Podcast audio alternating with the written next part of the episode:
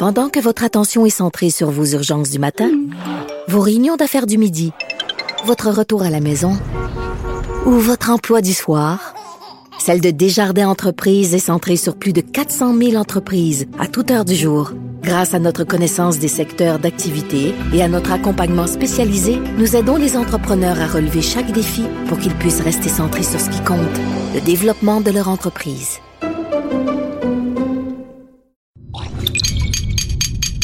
Cube Radio. L'actualité vue autrement. Pour comprendre le monde qui vous entoure. Les effronter. Ça fait quelques jours déjà qu'on entend parler de l'affaire René Toupin. René Toupin, c'est cette groupie un peu trop intense qui tripe vraiment trop sur Kevin Parent. Elle est érotomane. Elle l'a suivi jusque chez lui. Elle a sonné à sa porte. Elle a pénétré dans son domicile par infraction. Elle s'est assise nue sur son lit. Donc, c'est vraiment pas drôle. Et. Euh, on sait pas, en fait, si elle était érotomane. Ça n'a pas été encore prouvé. On en discute. C'est peut-être une piste qui est explorée par les experts. Moi, je peux pas dis. dire hors de tout doute que cette femme-là est érotomane. je crois, Vanessa, qu'elle est érotomane. Est-ce que ça fait plus ton affaire si je dis ça comme ça? Oui, absolument. La journaliste en moi a un peu de répit, C'est beau de savoir ton beau diplôme. Il y a euh, un autre de nos collègues journalistes, Nicolas De Rosa, qui a signé un texte vraiment pertinent sur Que vous pouvez aller voir sur la page de tabloïd.co. en fait, Nicolas De Rosa, tu t'es jamais senti aussi proche de Kevin Parent de toute ta vie parce que toi, ça t'est arrivé une histoire comme ça? Oui, exactement. Puis, tu sais, cette histoire-là, on a entendu parler pour la première fois, je pense, cet été. Puis quand c'était sorti au départ, je, je savais déjà c'était quoi qui se passait avec Kevin Parent. Là, je, je, je me reconnaissais dans son histoire. Je, je pouvais vraiment comprendre c'est quoi euh, qu'il sentait, puis c'est quoi qu'il vivait. Puis, euh, mais je voulais pas en parler. Je voulais pas en parler, mais c'est les propos du juge à la cour l'autre jour qui m'ont vraiment euh, trigger, si je peux me permettre de dire ça, là, qui disait que ah ben c'est de l'amour, il devrait pas avoir peur. Euh, L'érotomanie, c'est c'est pas de l'amour. là. C'est c'est très loin de ça en fait. Mais justement, une définition de l'érotomanie, qu'est-ce que c'est? Parce qu'on lance ce mot-là, mais je pense que c'est pas nécessairement évident pour le public. C'est ça, ben c'est en fait c'est c'est un délire là, c'est un délire, euh, c'est c'est carrément comme une psychose là. C'est vraiment un état mental où t'es convaincu. Euh, ben tout d'abord, t'as de l'affection envers une personne, mais t'es convaincu aussi que cette personne là euh, a une affection réciproque pour toi là. C'est c'est vraiment tu te fais des idées puis c'est comme c'est un délire psychotique, c'est vraiment là, il y a personne qui peut changer cette opinion-là, peu importe euh, ce qu'ils disent, puis ça peut finalement, euh, ça peut terminer en, en, en harcèlement justement, très souvent là. Mais toi, est-ce que c'est, euh, comment ça s'est passé? Est-ce que ça s'est terminé en harcèlement? Ouais, tout à fait. Donc, euh, pour faire l'histoire courte, là, quand j'étais à l'université, il y avait une fille euh, qui était dans quelques-uns de mes cours à qui je fumais parfois des cigarettes. Là, rien de trop, euh, rien de trop sérieux. Rien trop euh, sexu non plus. Non, non, absolument pas. Tu Il y avait rien de, tu sais, c'était juste euh, une une personne à qui j'allais j'allais à l'école. Puis là, j'étais chez nous euh, une fin de semaine, puis elle s'est présentée à ma porte. Donc, euh, à ce moment-là, je, je vivais encore avec mes parents à ce moment-là. Puis, euh, j'étais comme, mais qu'est-ce que tu fais ici? Euh, Va-t'en, tu sais, je veux pas te voir. Puis, elle avait l'air complètement hors de, de son élément. Mais là. attends, à ce moment-là, quand on cogne à ta porte, est-ce Ouais. que tu es déjà. euh, C'est-à-dire, dans cette relation, tu te dis, Hum, cette fille est un peu bizarre, elle est un peu trop après moi. T'es- T'es-tu déjà dans la crainte ou t'es juste, hey, elle est weird? Ouais, ben c'est sûr que au début j'étais juste comme c'est vraiment bizarre comme moment. Tu sais, elle avait l'air de peut-être droguée ou seule ou quelque chose, mais c'est évidemment plus tard que j'ai compris qu'elle était en- ca- carrément en psychose là. Mais elle avait l'air vraiment pas normal. Puis mes parents, ma mère qui avait ouvert la porte, m'a dit "Hey, t'es-tu en train de, de lui vendre de la drogue? Je dis "Ben, ben non, tu sais, c'est, je, je, je sais pas qu'est-ce qu'elle fait ici. Je, tu sais, c'était un, un état de confusion totale. Puis hier, j'ai parlé à des psychologues de ça. Puis euh, il y avait la présidente de l'ordre des psys qui me disait que souvent, tu sais, quand ça va arriver à un homme, ils vont penser comme ah ben je suis pas en danger, c'est juste bizarre. Puis ça va ça prendre un bout de temps avant avant qu'un homme réalise qu'il est en danger, alors qu'une femme est plus plus portée à dire hey, écoute, je suis en danger, tu sais, il y a quelque chose qui se passe. Ben, il y a l'avocat de la défense, d'ailleurs, euh, qui disait euh, euh, je, ne, je ne comprends pas comment on peut se sentir menacé par. C'était quoi ces mots? Une voix mêleuse. Mielleuse et, Et, euh, une un regard tendre. Oui, des regards tendres. Mais, mais c'est vrai, puis même nous, on l'a soulevé à l'émission. Ouais. euh, quand il est question d'une femme qui est plongée dans une espèce de délire obsessionnel envers une personne, tu sais, on a tendance, c'est comme aussi les hommes battus, on a tendance à penser, ben là, il y a juste à se défendre, ben là, c'est pas si pire. Puis tout- tous les gars aimeraient ça que des filles leur tripent dessus à Ben ce oui, c'est parce qu'on on, les- on amène l'élément du sexe puis que les gars peuvent pas se contenir puis que dans le fond, tu tant mieux pour toi, profites-en donc, tu sais. Ouais, mais c'est c'est sûr que tu sais quand tu dis non puis la personne insiste, peu importe euh, peu importe ce qui se passe, t'es pas confortable. là. Euh, je sais pas où est-ce que je m'en allais avec ça, mais euh, Ben, moi, j'ai envie de t'amener euh, à quelque chose que tu as dit au début de l'entrevue. Tu as dit, je voulais pas en parler. ouais. Pourquoi tu voulais pas en parler? Pour, t'avais un malaise, c'est quoi? Ben parce que je, je, je voyais pas trop de je, je voyais beaucoup de commentaires sur les réseaux sociaux qui passaient puis le monde disait ah ben c'est sûr que si la femme était, était belle il aurait pas réagi de même puis des choses comme ça mais il y avait pas vraiment de, de discours autre que des commentaires sur les réseaux sociaux qui, qui me portaient à, à venir donner mon opinion là-dessus. Je croyais que le monde comprenait un peu ce qui, ce qui se passait. Puis là quand j'ai vu les propos des avocats puis j'ai encore vu les réactions sur ces articles là c'est là que j'ai dit ok il faut vraiment comme expliquer ça aux gens parce que c'est c'est vrai très méconnu là finalement Mais OK, là, cette fille, tu la rencontres à l'université, euh, vous échangez normalement, c'est une collègue étudiante comme une autre, elle se pointe à ta porte, mais après, est-ce que ça s'arrête là? Est-ce qu'elle continue? Qu'est-ce qui se passe par la suite? ça a continué pendant plus d'un an. Euh, c'était chez nous, c'était à mon lieu de travail, euh, c'était essentiellement à n'importe quel moment. Là, je savais pas quand est-ce qu'elle allait se présenter, euh, où est-ce que j'étais, puis demander de me parler. Au début, elle était, quand même calme. C'était juste, tu sais, moi, moi, j'avertissais le monde comme, hey, regarde, cette fille-là me suit, je veux pas lui parler, fait que dis de s'en aller. Puis, elle s'en allait jamais, en fait. Elle restait là, puis elle attendait. C'était comme ta Glenn Close. Exact. Puis, puis, j'appelais, tu sais, à chaque fois, il fallait que j'appelle la police pour remplir un rapport, sachant que ça, ça arrivait, elle s'en allait. Puis, comme la police était jamais là en même temps, ben, ils pouvaient jamais comme l'arrêter, tu sais. Fait que ça a duré très très longtemps. là. Et je peux attester ton histoire, Nicolas, parce qu'on a tous les deux étudié en journalisme et j'ai des, des collègues qui sont allés à la même école que toi qui m'ont Ouais. parlé de cette histoire-là et qui voyaient cette fille-là en classe te fixer, qui, qui, qui ont été témoins, en fait, et qui avaient peur pour toi, qui m'ont dit que ça avait juste pas de bon sens, cette affaire-là, tu sais. Tout le monde a peur. C'est pas, c'est pas banal. C'est pas juste une histoire de fan. C'est vraiment quelque chose où tu crains pour ta sécurité. Ouais, parce que tu sais jamais, tu sais, tu sais, quand tu marches dans la rue, tu sais jamais quand t'es toujours en train de regarder derrière ton épaule, t'es, t'as tout le temps peur que cette personne-là va être là. Puis comme justement elle est dans un état, euh, tu sais, dans un état de, de psychose carrément là, tu sais pas c'est quoi qu'elle est capable de faire. Mais c'est ça, est-ce que tu avais peur qu'elle s'en prenne à toi physiquement? Absolument, absolument. Puis tu sais, euh, une, une des fois quand elle était chez nous, puis des policiers avaient intervenu, il y avait trois policiers sur elle, puis elle, elle- elle a carrément fait saigner un des policiers. euh, elle était hors de contrôle. euh, Puis tu sais, elle était, physiquement là, elle était pas imposante. Là. Je, je devrais pas avoir peur techniquement, mais quand quelqu'un, comme Kevin Parent disait justement là, dans son témoignage, quand tu quand tu vois dans leurs yeux ce regard-là, c'est c'est c'est je peux pas le décrire. Là. Faut vraiment le vivre pour le comprendre. Quand tu es allé à la police, Hmm. est-ce c'était quoi la réaction des policiers? C'est sûr qu'il était pas habitué de voir ça. Euh, les, les premières fois euh, je, je veux dire, honnêtement, ça m'a donné beaucoup de respect pour la police, cette histoire-là, parce que j'ai trouvé qu'après un certain temps, c'était souvent les mêmes policiers du même poste, fait qu'on a fini par se connaître un peu, là.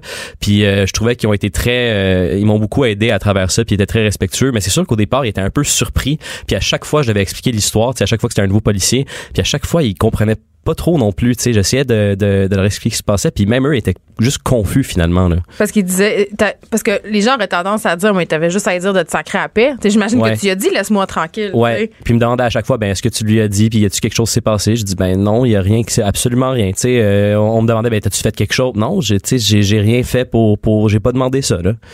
Ouais. Et, OK. Puis Moi, que- j'ai Oui, vu ta boîte de courriel, en fait, Nicolas, parce que tu veux, veux pas, t'as accumulé des preuves à un moment donné pour Ouais. tasser cette fille-là, puis ta boîte de courriel, c'est juste... Ouais, je sais pas, t'écrivais tu veux- des lettres? Ouais, elle m'écrivait beaucoup euh, sur Facebook. J'ai, je l'ai bloqué. Après ça, euh, elle m'écrivait des, des courriels euh, à la tonne. là.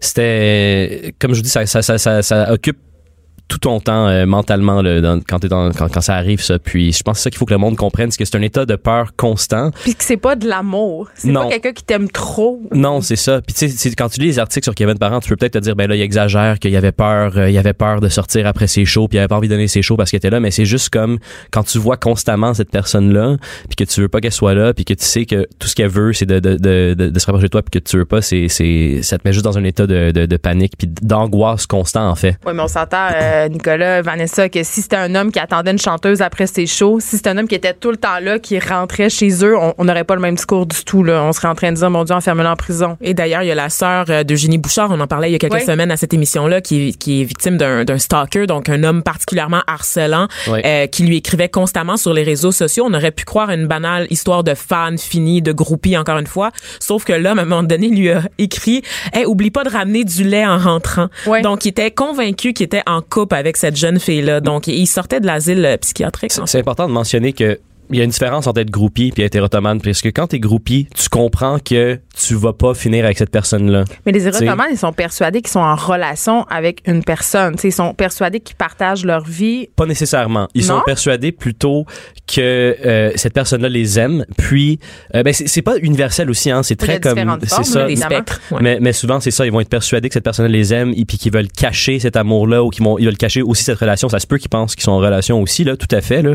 Euh, c'est variable. C'est sûr que c'est pas universel, puis, euh, Mais une chose qu'ils ont en commun, c'est qu'ils interprètent tout. Donc, un simple regard, juste Ouais. le fait de croiser son regard est perçu comme une déclaration d'amour, un Oui, sourire, un une de quinte de, tout. Ils vont interpréter tes moindres faits. Une quinte de tout. Une quinte de tout, juste tousser. Ah, ça m'est destiné. Ils vont l'interpréter comme un message caché. Ils vont essayer de trouver des signes quelque part. Et ce qui était troublant dans les courriels que tu m'as montré, c'est plein de courriels envoyés la même journée, mais des très courts messages. Ah, c'est de la plein grande de- détresse. Puis surtout avec, ça arrive beaucoup plus aux personnes connues justement parce que ce qui peut arriver avec des chanteurs comme Kevin Parent qui chantent des tunes d'amour, qui parlent de plein d'affaires, ben elle peut penser que ces paroles-là sont adressées à elle par Oui. exemple. Et là là. Fait que c'est beaucoup plus commun pour des, des personnes connues. Puis hier un des psys me disait justement qu'il avait lu par rapport à un cas, euh, c'était une fille qui euh, qui était érotomane euh, envers un, un lecteur de nouvelles. Puis à chaque fois qu'il portait telle cravate, ben elle pensait que ça voulait dire euh, quelque chose, tu sais pour elle. Ah là. Fait que ça peut vraiment aller loin là. On souhaite que ces personnes-là trouvent l'aide dont, dont elles ont besoin. On rappelle qu'on peut lire ton texte sur tableau de l'affaire Kevin Parent vue par un gars qui a vécu la même chose. Merci Nicolas de Rosa d'avoir été avec nous. Merci à vous.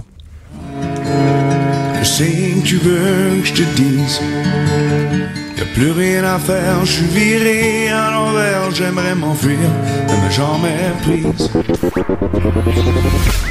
Elles n'ont pas la langue dans leur poche. Elles disent ce qu'elles pensent sans détour. Une heure de remise en question et de réflexion. Geneviève Peterson. Vanessa Destinée. Les effrontés.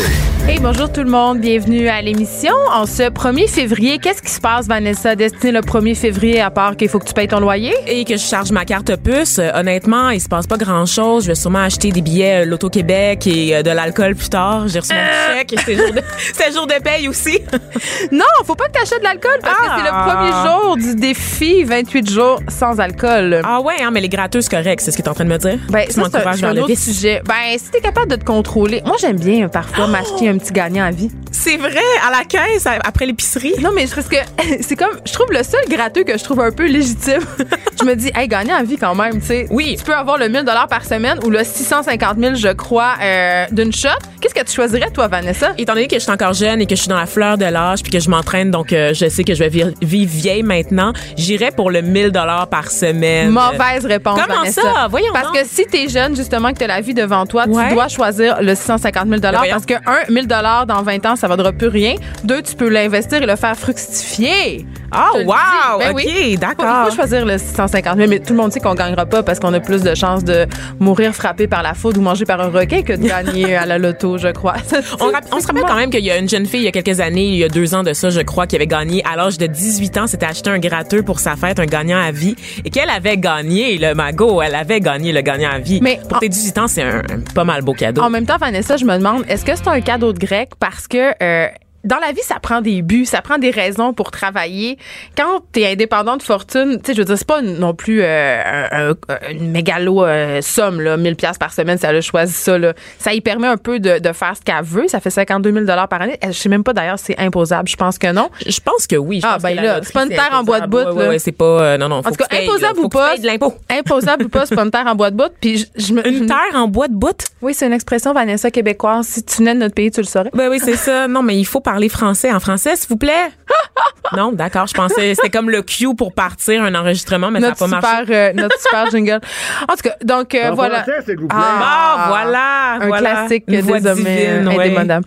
Donc voilà, c'est ça. Euh, je me dis, euh, j'aimerais, je sais pas si j'aimerais ça tant que ça gagner à la loto parce que peut-être que en fait, tout ce que je ferais de ma vie, ça serait être effoiré devant Netflix puis écouter des saisons entières de Yomi Mommies. Tout en magasinant en ligne, en commençant, Ben, en mettant pourrais. les prix du plus cher au moins cher. Exactement. Mais revenons, Vanessa, aux 28 jours sans alcool. J- le défi dont j'ai été porte-parole l'année passée et que j'ai échoué lamentablement c'est parce que je nageais en plein divorce puis que je pouvais pas affronter tout ça à jeun. J'ai vraiment pas peur de le dire.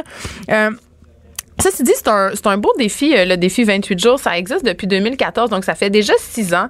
Et ce que je trouve intéressant, en tout cas la partie que je trouve intéressante, c'est un peu parce que c'est pour sensibiliser les adolescents. L'argent est pris pour faire de la sensibilisation dans les écoles. Il faut savoir qu'il y a 52 des adolescents qui croient que la consommation d'alcool, c'est cool, que ça les amène à faire partie de la gang. Puis on a tous été des ados. On sait que, bon, quand tu as 13, 14, 15 ans, c'est un peu les premières années où tu t'inities à toutes sortes d'affaires, dont l'alcool. Euh, Dans notre temps, il y avait beaucoup la les drogues douces, les drogues dures parfois, malheureusement. Donc, et c'est facile de sombrer dans une espèce de, de spirale de la consommation. Puis là, je sais que j'ai l'air de l'escouade de la moralité, mais c'est pas ça même. du tout. Non, mais c'est pas ça du tout. Mais euh, quand même, c'est important de. En tout cas, moi, quand j'ai essayé d'arrêter de boire de l'alcool dans ma vie, euh, il y a deux ans, j'ai arrêté sept mois, puis je me suis rendu compte à quel point on banalisait la consommation d'alcool, à quel point c'était normal, puis que c'était aussi euh, quelque chose qui était très mis en valeur, euh, c'est-à-dire au niveau du, du mode de vie puis du fun. Tu sais, je m'explique. C'est-à-dire, on a plusieurs émissions de télé euh, qui servent du vin. Tu sais, tout le monde en parle, on sert du vin. Dans les talk shows, les invités boivent du vin. On a beaucoup, beaucoup, tu sais, avec euh, l'avènement des émissions de cuisine. Tu sais, ça va de pair, là, tu cuisines une bonne recette, tu bois un verre de vin. Tu sais, c'est associé au plaisir. Tu sais, puis c'est associé aussi à une soirée réussie où tu fais matcher les vins. Tu sais, c'est quand même un art de vivre, boire du vin, boire de l'alcool. Tu sais, il y a aussi toute la mode de la mixologie. Oui. Tu sais, c'est c'est très, très, très tendance. Et euh, ça m'amène à me questionner sur justement cette banalisation-là de l'alcool. Est-ce qu'on est capable? Moi, je- quand j'ai arrêté de, de boire pendant un certain nombre de, de temps, je me. et mettons mes premiers soupers d'amis, là, mes premiers soupers au resto, j'étais très angoissée. C'est vrai? Ben, c'est la pression si des être- autres. Non, non, non, Je me demandais si ça allait être le fun. C'était une pression que tu te mettais à toi-même. Ben, c'était pas nécessairement une pression, c'était plus une peur que ça soit plate. Je me disais, que ça me donne d'aller manger dans un super bon resto si je vais pas prendre un, une- un super bon verre de vin avec mon super bon repas? Ah, ouais. Je me disais ça. Après ça, j'allais chez des amis. Euh, normalement, tu sais, c'est ça, on s'assoit autour d'une table, on partage un apéro. Tu sais, ça fait partie quand même de la culture. Puis c'est pas mal, là. Mais je pense que c'est bon de le questionner parce que l'alcool est partout. L'alcool est partout, tout le temps. Dès qu'il y a un événement mondain, il y a de l'alcool. Et, et si tu dis que tu bois pas d'alcool, Ah mon Dieu, ben c'est là que ça devient, ça devient Ouais. vraiment lourd à gérer, très dur à gérer parce que les gens sont pas solidaires. tu te fais beaucoup questionner. Moi, je Tu me fais intimider en fait. moi, je, moi, je me faisais dire, euh, puis même par des amis très proches qui savaient très bien, euh, bon, euh, c'était quoi ma démarche, puis que j'avais envie d'essayer de- d'être à jeun pendant un certain nombre de temps. Mais juste un petit verre, ça changera rien. Juste un petit verre, qu'est-ce que ça va faire comme différence? Ben non, c'est pas juste un petit verre. J'ai décidé de, de voir c'était quoi les répercussions de l'alcool sur mon mode de vie. Puis moi, j'étais fille qui buvait un verre à tous les jours. Pas 5-6 verres. C'est vrai? Un verre. Ah oui, le- tu sais, le petit verre quand t'arrives chez Le vous. petit verre de vin là, de, Ben non, de moi, famille. non, moi, je bois un martini. je, je suis vraiment. C'est vrai, t'es donc bien fancy. Non, non, moi, je bois de la vodka dans un verre. C'est ça, c'est ça mon, mon poison, c'est ça. Donc, j'arrive chez nous, euh, je drop les enfants, euh, je commence à faire le souper, je me sers ce verre-là qui, j'avais l'impression, euh, faisait de moi une personne plus détendue, plus relaxe, euh, tu sais, parce qu'on est stressé, tu sais, on est dans le trafic, on a des jobs accaparants, tu sais, tout ça, tout le beat de vie, tu sais. Fait que t'as l'impression que ce petit verre-là, c'est comme une zone tampon. Tu prends ton petit verre, tu relaxes. Et quand j'ai arrêté de le prendre, je me suis rendu compte à quel point ce verre-là avait un impact négatif, alors que je croyais qu'il avait un impact positif. Un seul verre avait un impact Un seul négatif verre. sur ta- ton quotidien. Ben, c'est-à-dire, t'es- t'es plus amorti. Euh, pendant que tu prends le verre, t'es es en train de prendre le verre. T'es pas vraiment en train d'être avec tes enfants. Tu veux qu'ils te sacent la paix, qu'ils prennent ton verre. Je pensais que ça me rendait patiente, alors que c'était le contraire. Ça me rendait plus impatiente. Peut-être Euh, que ça te vidait même plus de ton énergie que, que de t'en donner. oui, C'était illusoire dans le fond. Même au là. niveau, oui, ben c'est une drogue l'alcool. Puis je dis pas qu'il faut pas prendre d'alcool puis que l'alcool c'est pas mal. Moi je questionne juste le fait que ça soit omniprésent. Puis tu sais, oui, euh, on a légalisé le pot. tu sais, puis on a légalisé le pot sans, tu sans trop un peu se questionner là-dessus, mais c'est une autre euh, façon de banaliser la consommation. Fait que moi je trouve ça sain, surtout quand quand on parle aux enfants, tu sais, parce que le défi 28 jours c'est ça, là, on fait, on sensibilise les ados. Tu sais, on est le premier exemple, tu sais les enfants, ils nous regardent. Mes enfants, ils me regardent. S'ils voient que je bois un verre de vin à chaque repas, s'ils voient que à chaque fin de semaine, il y a trois, quatre bouteilles de vin quand ils se lèvent le matin la table parce qu'on a fait des soupers d'amis ou que je, tu sais, c'est ça l'exemple qu'ils ont. C'est l'exemple que, ben, quand on est adulte, on boit, puis c'est ça qu'il faut faire. Tu sais, puis en même temps, je, je- je dis ça puis je me demande si c'est- c'est si mal que ça. Tu sais, tant que t'as pas de comportement, euh, tant que tu prends pas ton auto en boisson, tant que tu deviens pas Oui, désagréable qu'il ou y a des violent. cultures, par exemple, en Europe notamment, tu sais, où est-ce que c'est très, très courant d'avoir un petit verre de vin, même pour les plus jeunes, Oui. avec le repas. Puis Ben c'est moi, pas des gros repas d'amis, juste fille, le fait repas au du champagne quotidien. une fois. Ben, ah oui, bon, ben la grande Elle a 12 ans. Non, mais elle- on célébrait quelque chose, puis tout le monde avait une coupe, on a fait un toast, puis elle avait 12 ans. Puis j'ai dit, Alice, veux-tu goûter une gorgée? Puis elle Ah a oui, une goûté. gorgée, puis ça va. Je pense que ça va. Là. Je pense pas que ça fait de moi une criminelle. Je pense justement que c'est aux parents aussi d'éduquer. C'est c'est bien ce que tu dis, d'amener les enfants à, à- pas à boire, mais à les accompagner là-dedans, parce que tu sais, à comprendre que la socialisation passe pas nécessairement par l'alcool en fait qu'on peut le sortir pour des occasions spéciales mais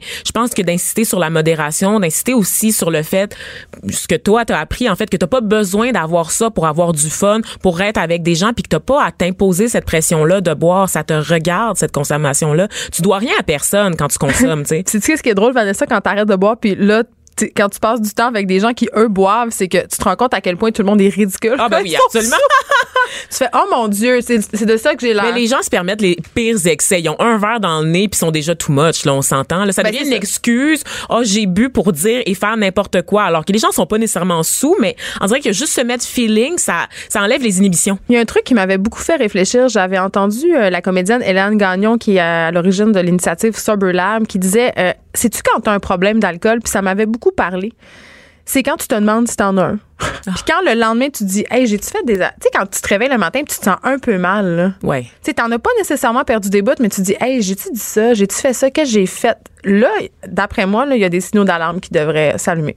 Donc, euh, voilà, c'est le premier jour euh, du défi euh, 28 jours sans alcool. Je pense pas que je vais le faire au complet, mais. C'est quand même le mois le moins long de l'année. Oui, non, mais, je- mais en en même temps, euh, j'en profite. En ce moment, je bois pas la semaine. Donc, euh, mais c'est le Super Bowl vendredi, donc euh, c'est dimanche, je vais avoir le droit de boire. Parlant de Super Bowl, je vais peut-être te, te culpabiliser davantage. Est-ce que je vais me faire de la guacamole, Vanessa? Ah, peut-être, c'est ça, on va lâcher l'alcool. Il y a d'autres raisons de te sentir mal Oh non. euh, au niveau de ta consommation euh, de nourriture. Cette fois, la guacamole va peut-être te laisser un goût un peu amer en bouche cette Ah, tu année. niaises, une autre affaire qu'on peut plus manger? On peut plus rien manger, Geneviève, tu le sais. Là.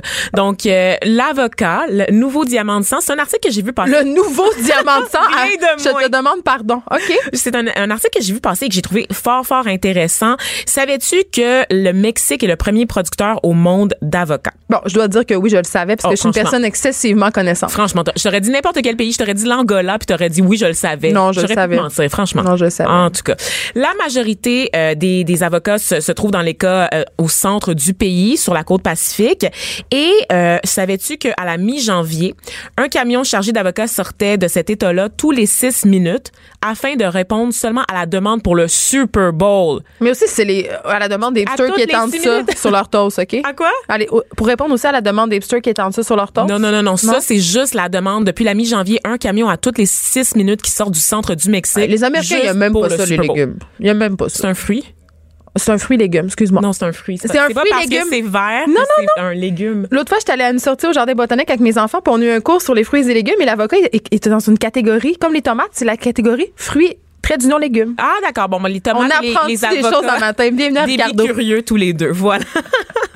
Et donc, euh, en 2018, environ 377 000 tonnes d'avocats ont été envoyées aux États-Unis. C'est environ 80% de la production du pays. Donc, on s'entend que c'est pas les Mexicains qui mangent des avocats. C'est vraiment en Amérique du Nord. Évidemment, ça, ça se répartit ailleurs dans le monde, en Europe notamment, en Argentine, au Chili, donc dans des pays latins un peu plus riches. Et le problème avec les avocats, ben, c'est que ça demande énormément. Le coût environnemental de la production est important. On parle de déforestation, on parle de l'utilisation de l'eau aussi. Donc, euh, il y, a, y a des enfants, en fait, qu'on dit dans l'article, qui ont jamais vu le fleuve parce que la, culti- le- la culture de l'avocat a entraîné des sécheresses dans les régions. Donc, je veux juste te, te culpabiliser, te sensibiliser à ça, Geneviève, que pendant que toi, tu manges tes tartines d'avocat ou ta guacamole dimanche, ils ont des enf- il y a des enfants qui ont jamais bu d'eau potable parce que leur eau potable a servi à produire tes avocats. Mon Dieu, je me sens tellement mal, j'ai voulu aller me jeter devant le métro. Un regard féminin sur l'actualité. Des opinions différentes. De 9 à 10, les effrontés. On est avec une petite nouvelle euh, parmi nous. Élise Jeté, chroniqueuse culturelle et rédactrice en chef du blog Feu à volonté. Bonjour Geneviève. Bonjour Élise, on est très contente que tu sois là parce Oui. que tu viens nous parler de plein de choses intéressantes, dont un truc qui me remplit de joie et d'allégresse, la sortie de l'album de Lutoyon. Oui, Loudoyon, elle sort un album pas hier, pas demain, aujourd'hui. On l'aime-tu? Ça se passe maintenant. Euh, fait que c'est disponible là, aussitôt que tu sors de studio, tu vas pouvoir aller l'écouter au complet l'album. Euh, pour ceux qui qui savent pas c'est qui euh, cette fille fille-là, euh, c'est euh, la fille du réalisateur Jacques Doyon et de l'actrice Jane Birkin. Et cette fille-là, elle a euh, cinq demi-sœurs et demi-frères, euh, dont Charlotte Gainsbourg. Une petite famille, tu Une petite famille, puis tu sais, son arbre généalogique est très bizarre. Il y a plein de demi et de moitié de personnes, mais euh, tout le monde est célèbre là, là-dedans. Il y a, il y a personne qui qui a pas réussi, mettons. C'est important de spécifier. Euh, important. Je suis jalouse. Et cet album-là, donc, s'appelle Soliloquy. Euh, et euh, quand on traduit ce mot-là en français, c'est soliloque. Est-ce que vous savez ce que ça veut dire?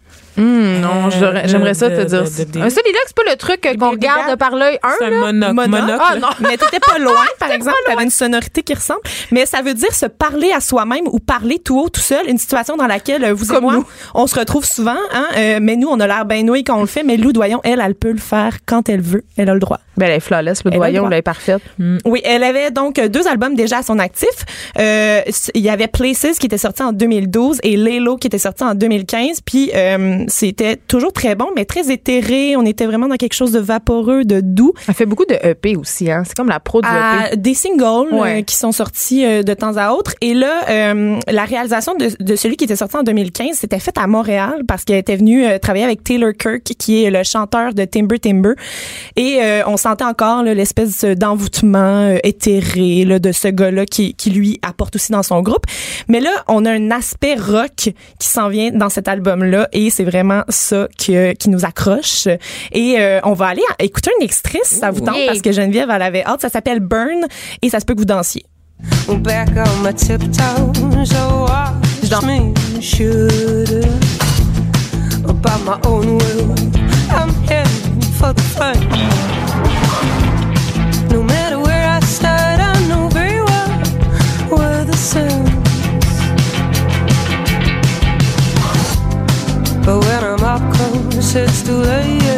Ça nous donne vraiment très envie d'écouter le reste. Absolument. Et là, euh, tu sais, je vous parle de rock et de désinvolture qu'on peut entendre dans ce, ce titre-là.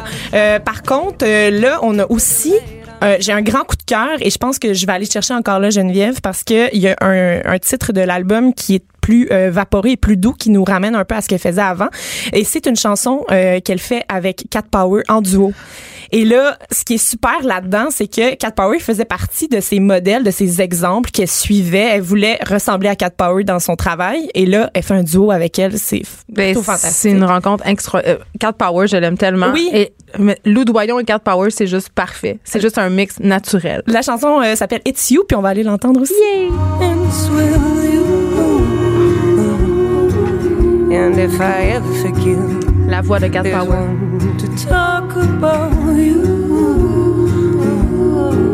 And whatever they say, whatever you do, my love will remain J'ai envie de te demander si t'étais au spectacle qu'elle a donné euh, cet été sous le viaduc. J'y étais. Il se paraît que le son n'était pas très bon. Non. n'y étais pas. Il était médiocre. Mais on l'aimait quand même, Oui, non? ben Elle oui. est super. Euh, donc, le mariage des voix se fait euh, merveilleusement bien. Euh, et j'ai envie de rester dans le domaine de la musique pour te parler d'un autre événement. Vous parler d'un autre événement. Euh, on va parler du Taverne Tour. What? Taverne Tour, est-ce que vous savez c'est quoi? Non. Là, euh, on entame le mois sans alcool. là. Je suis pas sûre Non, que pas ça moi. Ben, ça non. Ah oui, hein? Il faudra reporter euh, ce, ce mois sans alcool. Je suis désolée de te l'apprendre. Êtes-vous, euh, fréquentez-vous les tavernes? J'adore les tavernes. Moi, plus t'es un trou à gin, plus j'y vais. J'adore C'est excellent. Puis saviez-vous que euh, à la base, euh, dans la Rome antique, là, la, la taverne en tant que telle, c'est un endroit de perdition. Hein. On y euh, C'est pour ça que j'aime ça. Plusieurs jeux. Il y avait également de la prostitution dans ces Hein. endroits. Euh, C'est c'était- super. C'était d'ailleurs un endroit qui était pas permis pour les dames au Québec jusqu'à devinez quelle année? 1980 quelque. 82. Aha. 1982, c'est euh, Maurice Duplessis en 1937 qui avait dit que les dames avaient pas le droit d'y aller euh, parce que euh, c'était pas un endroit approprié pour les dames. Moi, il y avait ma grand-mère qui envoyait chercher son mari par son plus vieux fils parce qu'elle pouvait pas aller rentrer. il y avait des femmes aussi qui appelaient en face dans les cabines téléphoniques. Ils appelaient le barman pour savoir Hey Gérard, es-tu là, Maurice? Puis les barman, évidemment, disaient Non, non, je l'ai pas vu. Mais non, mais c'est incroyable. Puis Ouais. là, ben le, le tavernto, en fait, ça se veut comme une- un, un moment pour revaloriser la taverne et permettre aussi aux filles d'y aller. Hein. Vous avez le droit maintenant, les filles. Personne va se faire interdire l'entrée. Bienvenue aux dames, comme on dit. Bienvenue aux dames, comme il était euh, si bien écrit devant euh, les tavernes à une certaine époque. Et là, euh, ça se passe sur Mont-Royal, Saint-Laurent, Saint-Denis. On monopolise les tavernes du... euh, Donc, c'est un événement montréalais. Un événement montréalais. Et on, ça se passe jusqu'à samedi. On, ça commençait hier il y a des spectacles dans toutes ces tavernes-là. Euh, on parle euh, du ministère, de l'Escogriffe, euh, la Casa del Popolo, le Boswell. Il y a plein de, de- d'endroits qui participent. Et euh, j'ai fait, d'ailleurs, pour Disque Dur, euh, notre plateforme musicale de, de- du sac de chips, une, un parcours pour les gens qui auraient besoin d'un itinéraire pour ce, ce festival-là. Donc, ça se passe sur notre site web si jamais vous voulez aller voir. Mais je vous donne quand même un avant-goût. Il y a ce soir un groupe, un trio, en fait, qui s'appelle Klaus et euh, ça se passe au ministère, le spectacle. Euh, Là-dedans, il y a Joe Grass, François Lafontaine, Samuel Joly, donc des gens qui viennent de, de l'environnement de Patrick Watson et de Carquois. Tu sais, ça- ça- c'est jamais de la chenoute, comme on dit. Et euh, vous pourrez aussi aller voir demain euh, Kendall. Est-ce que vous la connaissez, euh, cette girl? Kendall Jenner? Non, pas Kendall Jenner. Elle ne fait pas partie de cette famille, mais euh, Kendall, euh, c'est une fille de Montréal euh, qui va être au Boswell euh, en formule trio, quelque chose de très smooth qui risque de vous euh, plaire. Et euh, dernière suggestion pour le Tamento, Jonathan Gatt. Et là, Jonathan Gatt, j'ai vu ça une fois en spectacle, OK? Et euh, je m'en suis pas encore remise de Pourquoi? cette expérience-là. C'était assez fou. Ça se passait au FME 2018. Et euh, j'avais, dans le fond, le, le, le chanteur principal avec sa guitare électrique au milieu.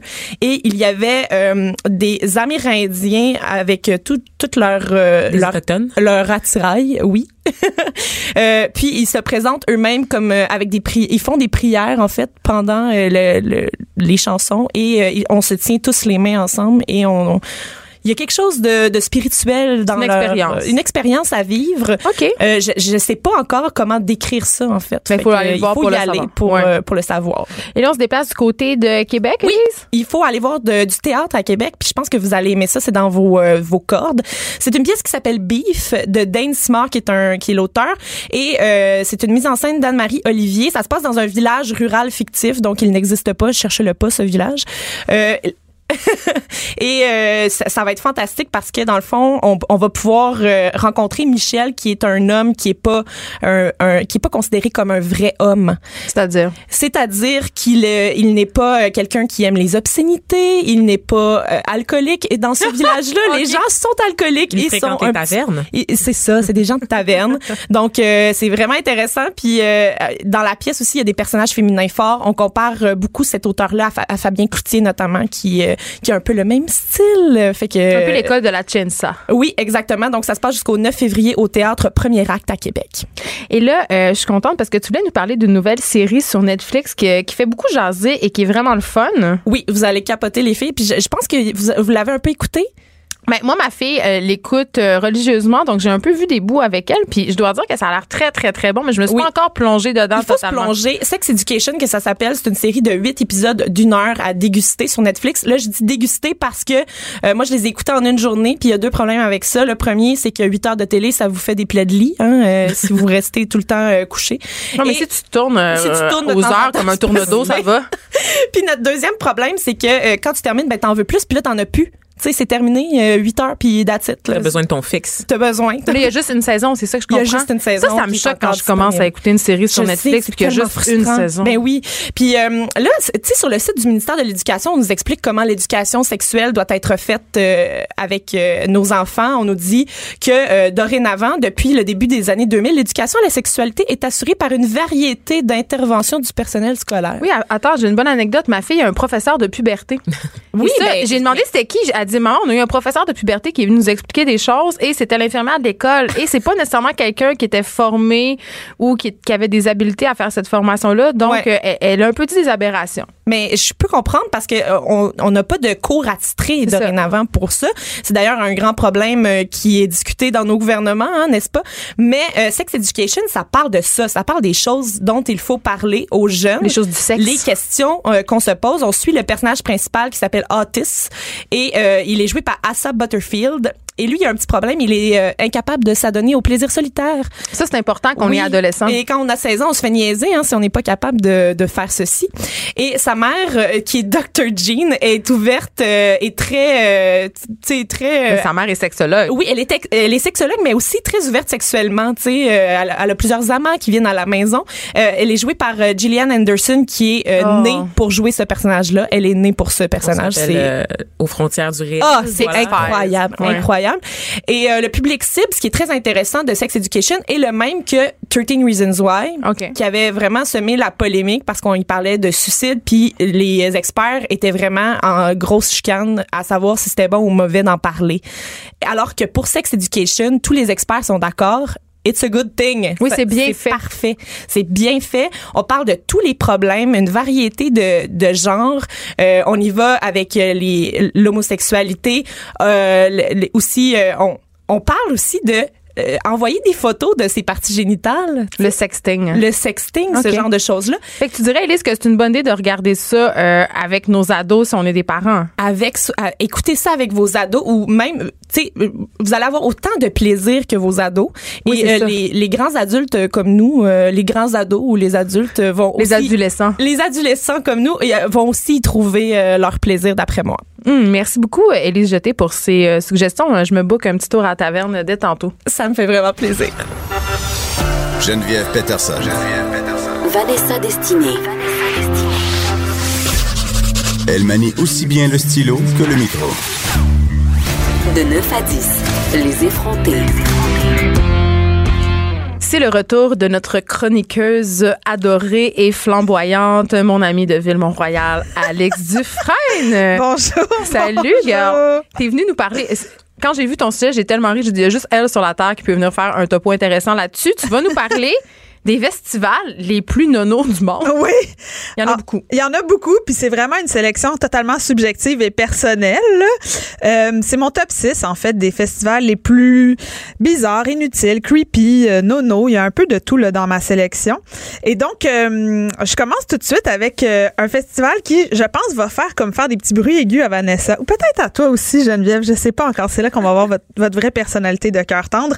C'est le festival du Golden Retriever en Ah, mais là, c'est hot. Moi, je trouve ça super. J'aime les chats. C'est comme t'aimes les chats? J'aime pas les cat chiens. J'adore les chiens, C'est comme le plus gros rassemblement de Golden Retriever au monde. C'est la chose la plus capotée. Il y a comme une espèce de façade de château ancestral d'où est partie la race des Golden Retriever, qui est quand même une race veux y assez. aller. Oui. Pourquoi il m'invite pas? Et, Je vais et donc, c'est le Golden Retriever Club of Scotland qui a créé ce rassemblement pour célébrer l'endroit d'où vient la race des Golden Retriever. Et il y a 200 chiens cette année qui se sont rassemblés. Il y en a de plus en plus à chaque année. Et les gens viennent de partout dans le monde avec leur Golden pour faire une espèce de gros comme party de Golden qui gambadent dans les coquelicots puis qui se lèchent le péteux puis qui jouent entre eux puis c'est juste comme la chose la plus cute au Il monde. doit tellement avoir du poil blanc. Mais Ça moi, je pense. dégueulasse. Mais moi, je pense au caca. En fait, je me dis 200 chiens dans un genre de terrain vague romantique en Écosse qui ramassent. Mais t'as-tu vu la taille des vaches en Écosse? Je veux dire, c'est c'est le moindre de leurs soucis, vraiment, le caca de chien, là. Non, mais attends, il faut voir euh, les, les efforts déployés dans les concours canins pour gérer le caca. Qu'est-ce qu'ils font? Ben, c'est ça. Il y a plusieurs options, OK? Hey, là, vous me lancez Là, sur une non, affaire. là-dedans, Parce que là. tu vois juste des photos vraiment heureuses où les maîtres socialisent entre eux, puis c'est les beaux chiens, puis ça, puis je fais, ouais, mais attends, mais 200 chiens dans un espace qui font caca, qu'est-ce qu'ils font Non. avec le caca? Dans les concours canins, le nombre de fois que j'ai vu des chiens déféquer en plein milieu du ring parce que c'est soit des chiots parce que les catégories chiots ou soit ils Mais sont oui. trop stressés Oh ou soit non. ça fait tellement longtemps Oh qu'ils se retiennent euh, qu'ils sont plus capables mais souvent les éleveurs ce qu'ils font c'est qu'ils les sortent à l'arrière euh, il y a un enclos spécialement dédié au pipi et au, et OK. de chiens et là t'entends les éleveurs qui, qui, qui, qui vraiment enjoignent leurs animaux Les à déféquer pour pas le faire. pour- mais ça marche pas tout le temps tu sais fait que la gestion euh, des euh, Mais ils font le petit sac en plastique, ils font quoi? ben, ils ils font dans le petit carré, puis euh, des gens qui ramassent, puis c'est pas les éleveurs. Je Oh pense que c'est les manières. Mais en tout cas, c'est c'est euh, c'est le côté moins glamour des concours canins, je te dirais. Le, Ouais. le backstage des concours canins, c'est Ah, ça assez doit être, intéressant. Ouais. Oui, oui. On- OK, peut-être Mais moi, je veux. mais- un prochain ben, sujet. hier, on en parlait. Il y a un documentaire sur Netflix qui s'appelle Sept jours avant. Puis ça nous place sept jours avant différents événements importants, dont le Westminster Dog Show, qui est encore le ça. rêve de ma vie d'aller là un jour. Parce que moi, plus t'es race, plus t'es groomé, plus je t'aime. Des OK, mais là, poodles c'est vraiment pas le cas. C'est vraiment pas le cas du Festival du Golden. Là. Tout le monde est free, les, Sera- les cheveux sont partout. Oui. sauras qu'un Golden Retriever, c'est genre le chien, un des chiens qui demande le plus de toilettage, ma chère. Ils font aussi, dans le Festival Golden, ils font des défilés. Ben, c'est ça, sûr. mais ils font des choses un peu plus ludiques là Bon, aussi. moi, je trouve pas ça nono, je trouve ça merveilleux. C'est merveilleux. C'est un peu de nous quand même. Je continue dans les choses euh, cute mais Si vous allez en Espagne, hein, à Castrillo de Murcia en juin, pendant El Colacho, qui est traduisible en français par le Festival du saute bébé. Quoi? Hein, vous aurez la chance inestimable de voir des gars habillés en genre de clown harlequin jaune sauter par-dessus des nouveaux-nés. Hey, c'est dangereux. Oh yeah! Excuse-moi, ils ont, ils ont la, la petite fente euh, dans la tête, là, les bébés, on peut les switcher. La fontanelle, tu Oui, c'est ça. La petite forme dans la tête qu'on peut switcher. Alors, docteur Geneviève, ce matin, est à la radio pour nous parler de la fragilité Son du expertise n'a bébés. aucune limite. C'est dangereux. C'est une fête qui date de 1620 où des dudes vêtus d'un costume rouge et jaune représentant le diable et connu sous le nom de Colacho sautent par-dessus des bébés placés sur un matelas. Littéralement, t'es en Espagne, t'es es dans la rue, puis il y a des petits matelas avec 5-6 bébés habillés un peu comme en baptême. Mais quels parents offrent leur bébé ainsi en pâture? tous les nouveaux-nés de du village, de la place et de ceux qui viennent des alentours Ça va pas. doivent être purifiés en se faisant sauter par-dessus par un dude déguisé en diable qui a clairement bu de la sangria avant. Là. Je veux dire, je peux pas croire. C'est un festival, c'est une fête de rue. Les personnes interviennent à la DPJ. Personne existe pas? intervient. Les gens amènent leur nouveau-né. On parle pas d'un enfant de deux ans un peu plus solide, là. On parle d'un nourrisson. Et donc, boing, boing, boing, saute comme ça par-dessus les bébés. Gros party. Puis je me dis, ça date de 1620. Puis je sais pas si en 1620, il y avait comme un problème de surpopulation. Il me semble qu'on aurait pu trouver d'autres solutions que de demander à des fêtards de faire du babe jump, là. Tu sais, c'est comme, Tu veux dire pour mettre fin à la vie des enfants qu'on trouve qui sont trop? ben, je- vois pas pourquoi on ferait ça autrement, sauter par-dessus des enfants dans la rue. C'est quoi le problème avec les noyer dans une petite bassine comme des chatons? on les mettait dans un sac dans le temps. Je- Vanessa s'est évanouie. Reviens-nous, reviens-nous, Vanessa. OK, je vais aller au prochain festival, hein, qui peut-être plus léger. Peut-être. Qui n'aime pas la petite sirène? hey, moi, j'aime tellement ça. Coudon. Hey, moi, je dois avouer que quand j'étais petite, je m'en allais derrière chez nous, Oui. dans un petit boisé, puis je chantais la chanson. La un nouveau monde. Dans ça. une petite bassine? Non. Ah. Un nouveau monde, c'est-tu la petite Non, sirène? c'est même pas. C'est genre Aladdin. Ouais, un nouveau monde, c'est Aladdin. Non. No, La petite sirène, c'est. euh, non, ah non, la petite sirène, c'est j'aimerais tout connaître, comprendre et savoir. Ouais, a- oui, c'est vrai. Elle avait une relation très conflictuelle avec, mon pa- avec son père, c'est pour ça que je m'identifiais beaucoup à elle. Ah, voilà. C'est celle qui aurait défini. ça. Ah oui, c'est ça. Moi, je voudrais Ah. parcourir Le monde. monde. Ah oui, c'est ça. Ah, je Moi, m'identifiais je beaucoup. voudrais Celle qui aurait défini l'expression Sois belle et tais-toi parce qu'elle a Exactement. littéralement sacrifié sa voix Oui. Pour avoir des belles jambes pour plaire à un homme. Je le sais. En Ah, se c'est taisant. fantastique. C'est terrible. 1997, j'avais pas, hey, je l'avais pas euh, revisité. Ben, ce Je suis une angry féministe depuis que j'ai 5 ans. Je suis tellement fière pense de que toi. Mon éveil est passé par la petite sirène. Ah, je suis tellement fière de toi, je l'avais pas vu comme ça Ben du là. Je tout. voulais tellement marier le prince Eric. Moi, j'ai toujours été fascinée par la petite sirène, puis ma mère m'a souvent pogné à me brosser les cheveux avec une fourchette. Oui. Vous vous souvenez-vous de ça, l'affaire de la fourchette? J'avais des nœuds énormes, fait que je me brossais avec la fourchette. Puis je faisais aussi, tu sais, dans le fond de la piscine municipale, là, les pirouettes de, fond de piscine, puis je me rappelais les genoux sur le fond en béton, là. memories. Ça, ça m'arrivait. Puis tu sais, bon, évidemment, euh, c'est une princesse, là, fait que ça pète pas, ça rote pas, ça s'égratigne pas les genoux sur le fond de piscine, ça pleure pas quand ça saigne. Fait Mais que moi, nous, Ça n'a pas de voix. Ça a pas de voix, non, c'est vrai. OK, bon, il y a un festival de la petite sirène. là, Il y a un festival de la petite sirène, OK?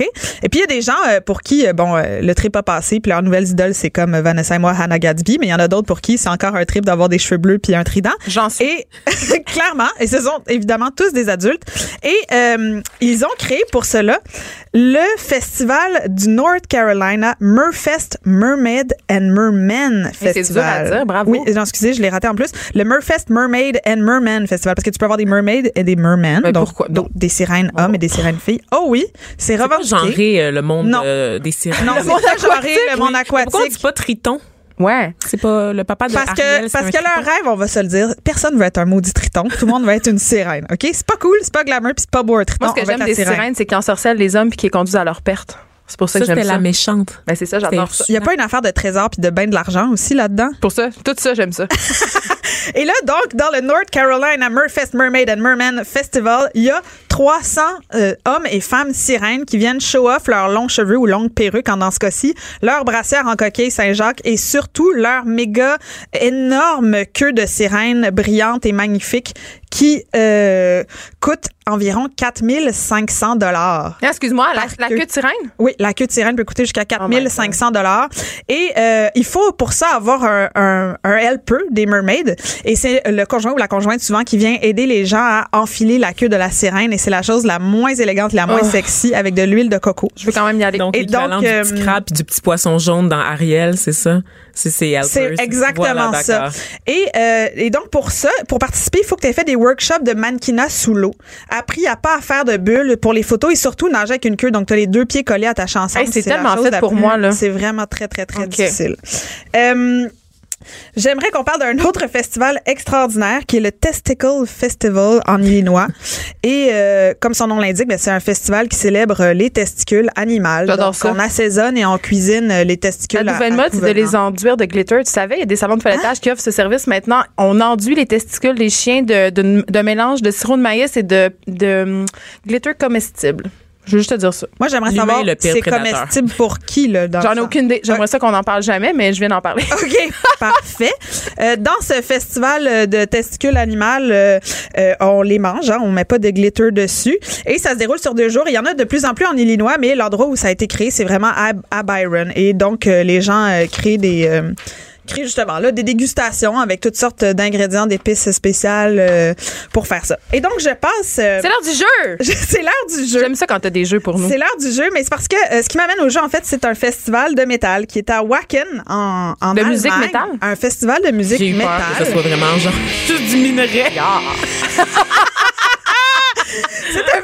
à Wacken et qui, chaque année, attire 75 000 fans. Et cette année, euh, pour un village seulement de 1850 personnes, alors barrez vos portes parce que cette année, ils ont installé quelque chose d'hallucinant. C'est un pipeline souterrain de 4000 de long qui va amener de la bière directement sur le site et qui pourra remplir 6 verres chaque 6 secondes. C'est Ben, c'est effrayant. c'est des bonnes valeurs. Et donc maintenant, j'aimerais, parlant de heavy metal, puisque c'est vendredi, c'est les gens ont fait un jeu, j'aimerais qu'on termine sur un petit jeu musical qui s'intitule Ikea ou Band de métal. Alors pour vous mettre en contexte, le Ikea c'est un gigantesque entrepôt où l'on s'équipe en meubles t'es suédois train à la maison. Et le death metal est un type de musique où quelqu'un avec des tresses dans la barbe crie comme s'il était, exact, enfermé dans un sous-sol en feu. Ils ont tous les deux un solide fanbase et à dire vrai, ils ont des noms vraiment similaires. Alors, on va voir si vous savez faire la différence entre un nom de chaise en faux plywood russe et celui d'un band de métal. Est-ce que vous êtes prêtes à jouer, les filles, à meubles Ikea ou groupe de métal? Vraiment prête. OK, parfait. Alors, meubles Ikea ou groupe de métal, Apsu. Ben là, Ikea. dis- Non, moi je dirais groupe de métal. Ikea ou groupe de métal? Ikea. Groupe de métal? Geneviève dit groupe de métal et c'est un groupe de métal. Apsu est un band de métal extrême du Texas qui se spécialise dans le métal occulte et mythologique. Deuxième C'est question. vraiment de la musique pour les gens qui n'ont pas de vie sexuelle. Je suis désolée. là. Deuxième question. Meuble Ikea ou groupe de métal? Crafto. Ah, c'est Ikea, ça. Là, je vais dire Ikea aussi, là. Crafto, c'est un band de métal. Il me semble que ça ressemblait d'un nom de rap quelque chose. C'est un band de métal suédois dont les paroles focusent sur la misanthropie, la destruction, la haine, le nihilisme, le chaos et la mort. Alors, si tu pensais que c'est une rallonge de table, t'étais dans le C'est comme un descriptif de ma personnalité. Oui. bizarre. Je continue. Meuble Ikea au groupe de métal Vicho. Vicho. Mais ça, c'est le nom d'une sauce, là. c'est quoi C'est ça? la sauce des boulettes Ikea, c'est pas ça? C'est pas un drink italien. Là, c'est Ben de métal ou Meuble Ikea, là? Ah, d'accord. Ah, immeuble Ikea, parce que là, ça se peut pas que ça soit tout des bandes de métal. Je C'est- vais avec les probabilités. C'est en effet le nom d'un système de tablettes formant une étagère Ikea.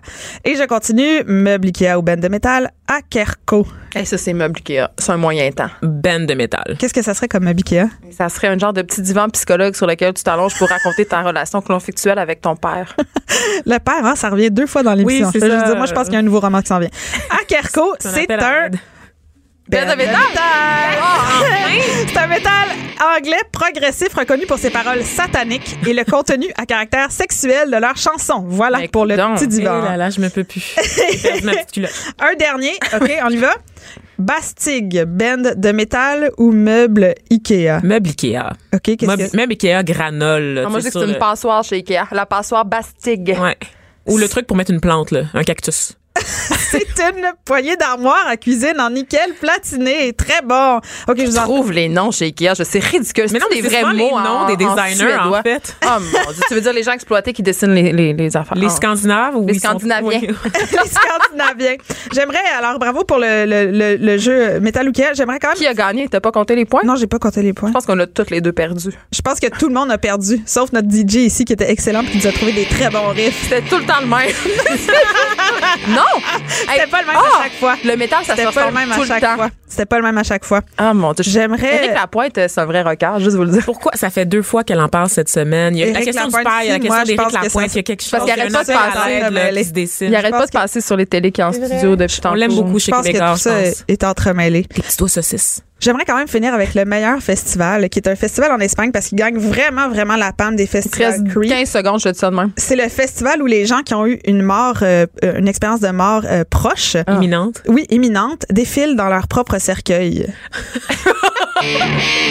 Oui, c'est très Et métal. si t'as pas de famille pour soutenir ton cercueil puis te mettre dedans, c'est toi qui dois le traîner toi-même en Espagne. Olé! Les gens, ils ont rien à faire. C'est moi, c'est ça, c'est ma conclusion. Les gens Je se cherchent. quand même bien défiler dans un intelli-frais. Oui. Ah, c'est vrai, je serais vraiment bonne. Hey, merci d'avoir été là. Merci à notre recherchiste Marie-Pierre Caillé, à notre metteur en ondes Fred Rioux, à Luc Fortin, notre directeur de contenu. Merci, merci à Luc Dufresne d'avoir été avec nous. Merci tout le monde. Plaisir. Bon week-end. On se retrouve lundi à 9h.